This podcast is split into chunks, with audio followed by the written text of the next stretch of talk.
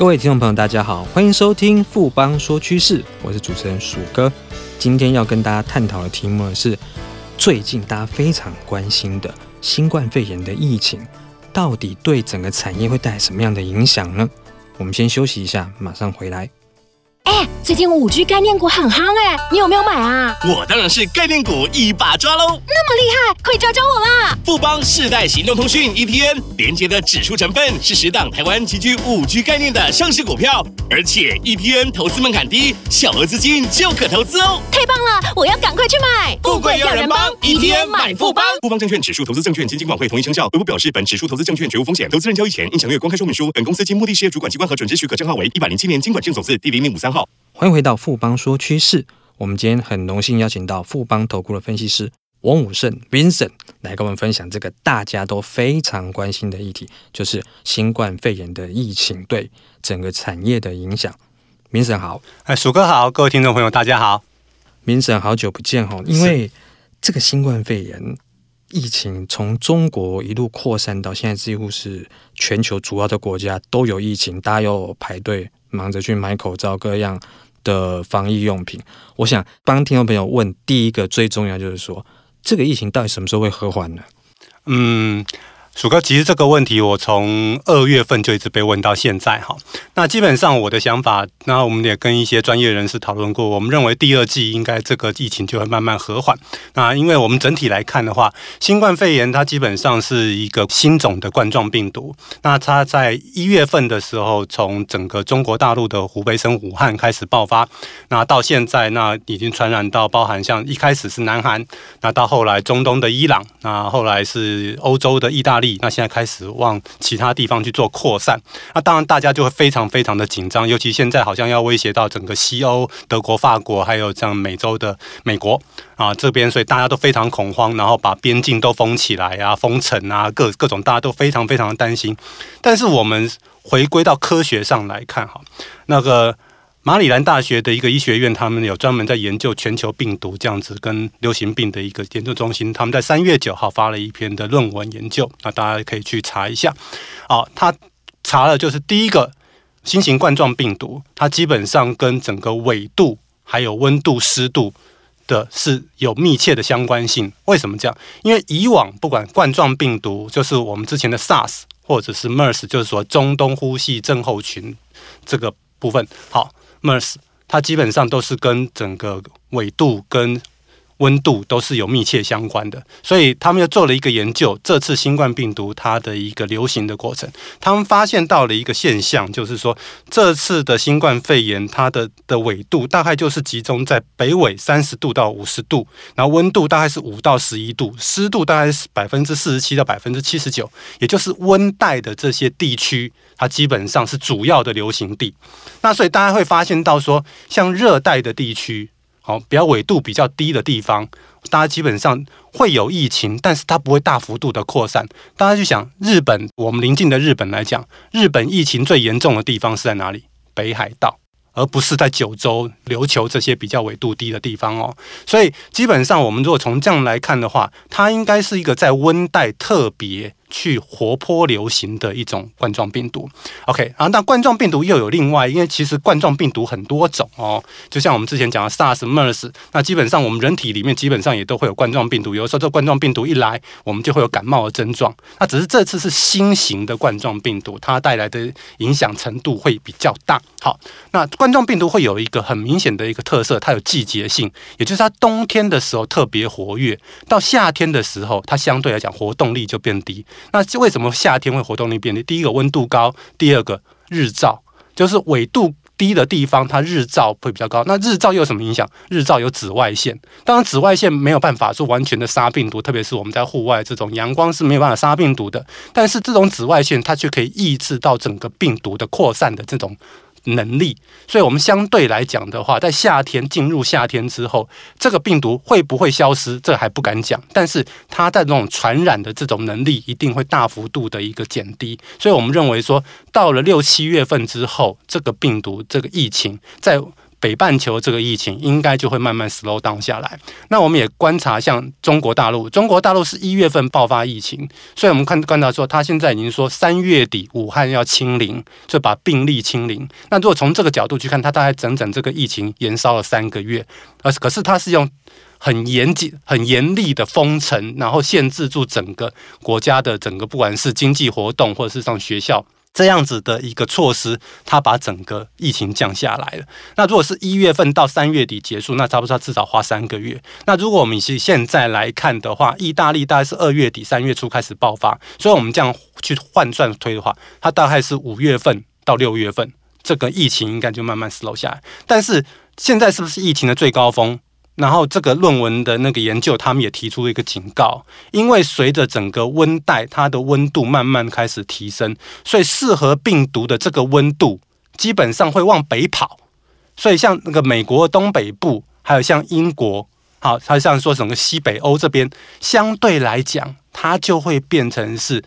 整个未来，大家可能在这一个月内会听到比较多疫情会发生的地方，但是，一样，它大概过了两三个月后，随着整个气温的变化、日照的充足之后，这个疫情它就慢慢得到一个控制。特别是现在大家都听到新冠肺炎这个名词，大家就很害怕。但是事实上，因为它是一个传染力非常高，但是致死率偏低的这样子的一个传染病，所以从这样角度去看，只要它的医疗体系。不会是崩溃的，那我觉得这个整体来讲还算是可控，所以我们整体来看的话，我们认为是说应该六到七月份这个地方就可以有个结束。但是要注意的就是说，现在有人说它会不会流感化？那至于说如果会流感化，那就是另外一种发展，就是说可能到六七月份开始，南半球开始在比较大的规模的流行。那如果是这样子，我们大家就可以预期明年冬天它会再来一次，不过再来一次就不会这么可怕，因为那时候人类就已经有准备了。Vincent 这边讲的非常的详细，而且也回答到听众朋友大多数人的这个疑问啊。因为其实他讲一个重点嘛，温带地区，那台湾好一点，台湾是在热带跟亚热带。另外一个是说，我们的天气气温慢慢回升之后的话，加上台湾本来疫情控制状况就比较好嘛，所以基本上的话，台湾民众，尤其我们各位听众朋友，大家在台湾的话，应该是。比较不用这么担心，而且其他的防疫的状况已经都做得很好。那第二个大家也非常关心的问题就是说，到底会不会有疫苗？应该是 yes。那到底什么时候会有？那这部分 Vincent 会跟大家谈一下。我想在谈疫苗之前，我们可能先要想一想，呃，大家回去回想，呃，在二零零三年的时候有 SARS，可能呃。比较资深的投资人都有印象很深刻，那时候的影响，我觉得恐惧程度绝对不会低于现在啊。只不过那一次的 SARS 影响的地方主要是在东亚地区，连日本都没有。好，那在这样子的一个情况之下的时候，SARS 有没有疫苗？没有哦。然后在韩国曾经很流行的那次造成很大严重伤害的 MERS，MERS 有没有疫苗？也没有。这两个都是冠状病毒。那为什么这两个都没有疫苗？因为 SARS 跟 MERS 都在那一年突然的这样子急速流行之后，然后到了夏天它就不见了，它这病毒就没有了。那这个病毒就没有了之后，那药厂其实一开始都有在开发疫苗、开发药物，但是药厂开发疫苗跟开发药物，它不是要做公益，它是要来赚钱的。所以当你已经没有 SARS、没有 MERS 的病患的时候，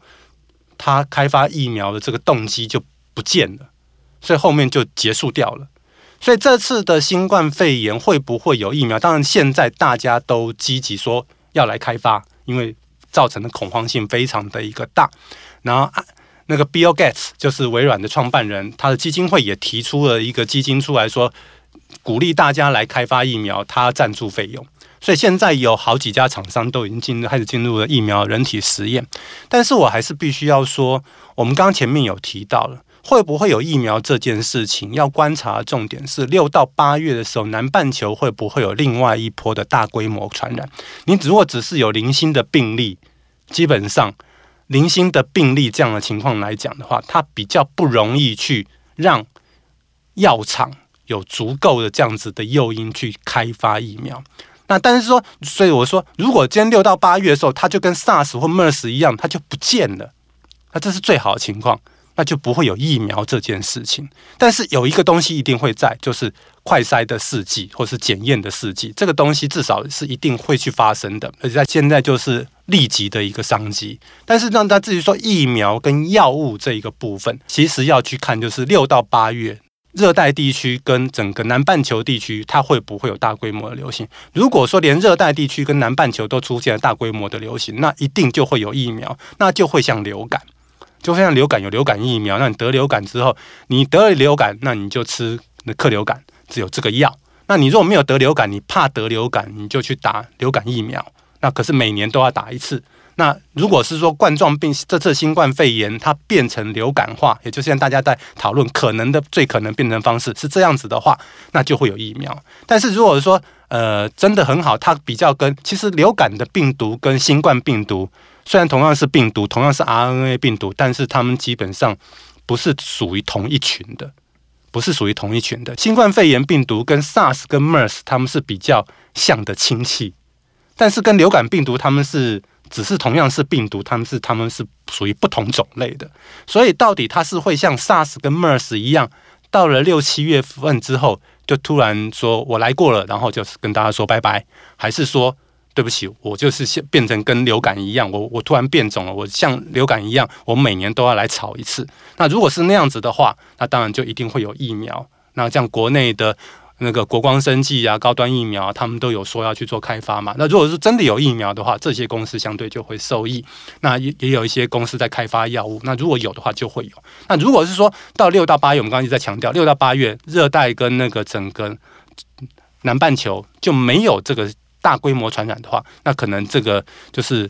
病毒不死，只是逐渐凋零。那后面就不会有疫苗跟药物的这样商机出来。明神这边对于大家关心的这个疫苗问题也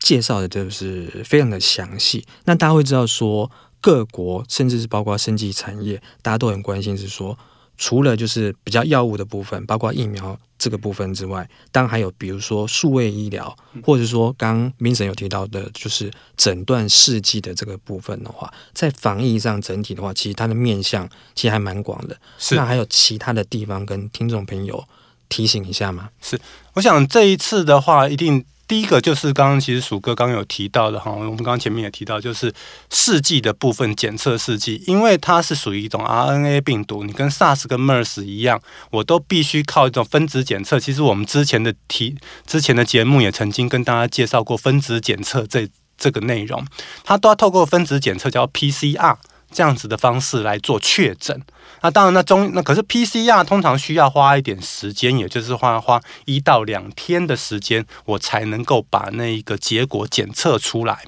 那现所以现在来来看的话，大家就积极想说，我有没有办法像流感一样做快筛？我可以在十五分钟到二十分钟之内，我就可以得到一个是不是有确诊这样子的一个初步的一个判断，然后医院就可以立刻开始做诊治跟隔离这样的动作。我想这个是目前。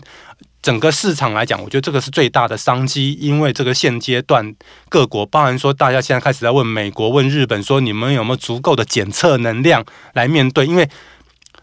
这次的新冠肺炎，它有个最重要的一个威胁性，就是它的传染力太高了。也就是如果以基本传染力，它一个人可以，它一个新冠肺炎的病毒，它的基本的传染力可以传三个人。大家可以传一传三，三就传九，所以它的传染速度会非常快。所以大家可以看到说，大家为什么会害怕？像意大利啦，像伊朗啊，或者像之前的中国，它开始在喷的时候，每天是上千个确诊的那个病患数在往上冲。那所以说，这个地方就让大家会很担心。但当你有这么多的病患的时候，涌进医疗体系的时候，医疗体系怎么样去判断谁是得到新冠肺炎的病患？我必须立刻做隔离。谁只是一般的感冒症状？我把他赶到另外一边去，而不是把他们通通混在一起。那之前中国大陆那边就很多，就是你也搞不清楚谁是谁，通通混在一起之后就越来越大。就搞到后来就就是变成整个医院都瘫痪，那个时候就是疫情无法控制。那以现在其他的地方国家的话，基本上还没有出现这样的状况。所以我觉得检测试剂这一个部分，那包含像国内的高端疫苗啊，那瑞基海洋都有在开发这些 PCR 的试剂。我想这个部分来讲的话，一定是今明两年都可以看得到的一个比较明显的商机。那至于远距的一个医疗这个部分，我觉得原本就是已经在走的、一在发展的一个方式。特别是其实这次新冠肺炎影响到，就是很多人被隔离，然后企业开始要做什么做做异地备援，然后开始要做视视讯会议，然后所以这个地方就是原本整个。在整个网络通讯在发展的过程当中，它其中的一个方向，那这次新冠肺炎反而加速了这个方向的一个推进。那所以说，其实大家如果去看的话，呃。在大陆有好几个就是专门在做远距离医疗这样子的那个公司，它也都上市，不过是在大陆跟香港上市哈。他们其实，在这一个时期，他们的股价表现都非常非常的一个亮丽。那也就是说，那我医生就不需要冒着被感染的风险去诊断这些可能被感染的一些人，我透过远距离，我就可以来判断这个应该要怎么处理。我觉得这个部分的话，会是未来值得注意的一个发展的一个重心。明神刚刚这边除了谈药物、疫苗，那当然还有谈到就是远距医疗，那甚至还有试剂这个部分，它整个脉络都已经讲得非常的清楚。那最后请明神跟大家谈一下，说新冠肺炎对整体产业的中长期的影响会是什么呢？是。薯哥，我想从两个角度去看哈。第一个从需求面，那我们等一下再从供给面角度去看。第一个需求面来看的话，就是说这一次整个从整个中国大陆武汉爆发，然后快速蔓蔓延到整个东亚，然后中东到西欧，现在升到美国，然后整个整个来看的话，大家开始嘛就是做封城啊，然后把边境封掉啦，那围围堵疫情。所以在这样的情况之下，我们大家知道。对经济的杀伤力是非常非常大的。有的人是用关机，就是我电脑、机器设备做到一半的时候给你关机，用这样子的方式来形容现在的经济。所以也因为这样子，对于整个全球的金融市场影响杀伤力是非常非常的大。那怎么样来去面对这样子的威胁呢？就是我们刚刚提到，远距离医疗是用在医疗上面，但是呢，现在很多企业就开始在做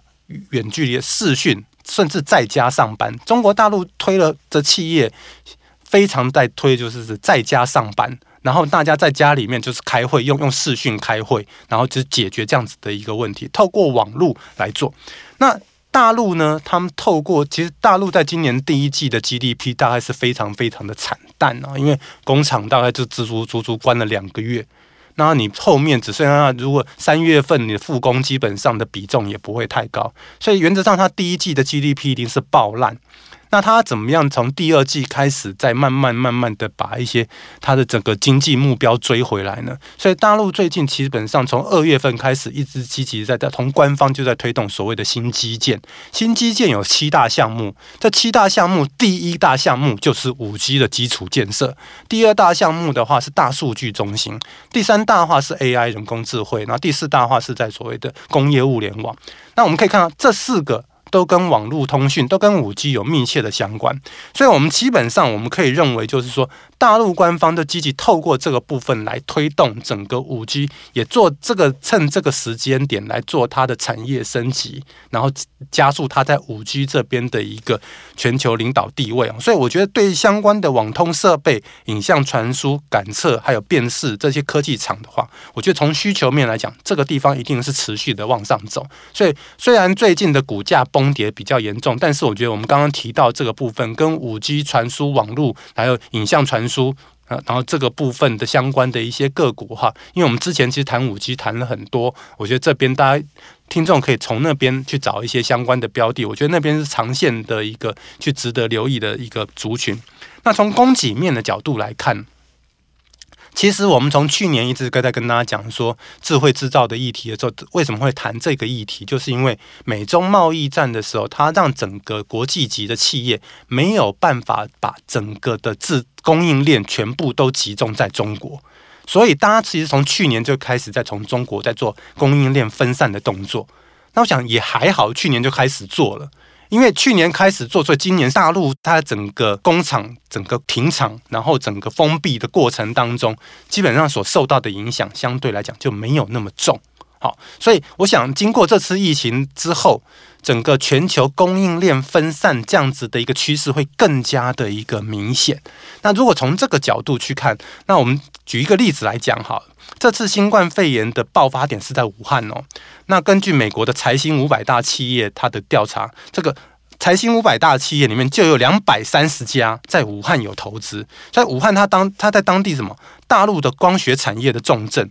然后它又有半导体厂，又有面板厂，那它又是整个大陆里面七大整个汽车重镇之一。那因为当武汉的一个地理位置中心是在整个。大陆整个的一个精华区的正中心，它也是一个交通枢纽。所有几乎所有国际的这些汽车大厂都在武汉跟湖北设厂，不管是零件厂或是整车厂。所以在这样子的一个情况之下，在这边爆发，所以一时之间很多的供应链就完全断掉了。韩国的现代汽车甚至因为拿不到武汉的一个零件，它宣布要停产。大家会觉得说，啊，这只是因为现代汽车，其实不是只有现代汽车哦，连台湾的国产车、台湾的国产品牌的车子。都可能会因为到武汉封城，那造成他们零组件的他们的一些影响，所以其实这个后面大家就开一定会开始在做整个供应链分散，这是我们去年一直在跟大家提的这个方向。所以这个部分来讲，我觉得就是说，对我们之前跟大家讲的智慧制造、智慧机械，那所以是说工业物联网整个相关的这些的一个产业链，我觉得是长期受惠的。谢谢冰神今天给我们带来这么精彩。又详细的一个新冠肺炎对产业影响的一个分析，谢谢冰神谢谢大家。经过今天的节目呢，相信各位听众朋友对于新冠肺炎疫情的发展趋势跟对产业带的影响，应该都有更清楚的认识了。富邦说趋势，我是鼠哥，我们下周见。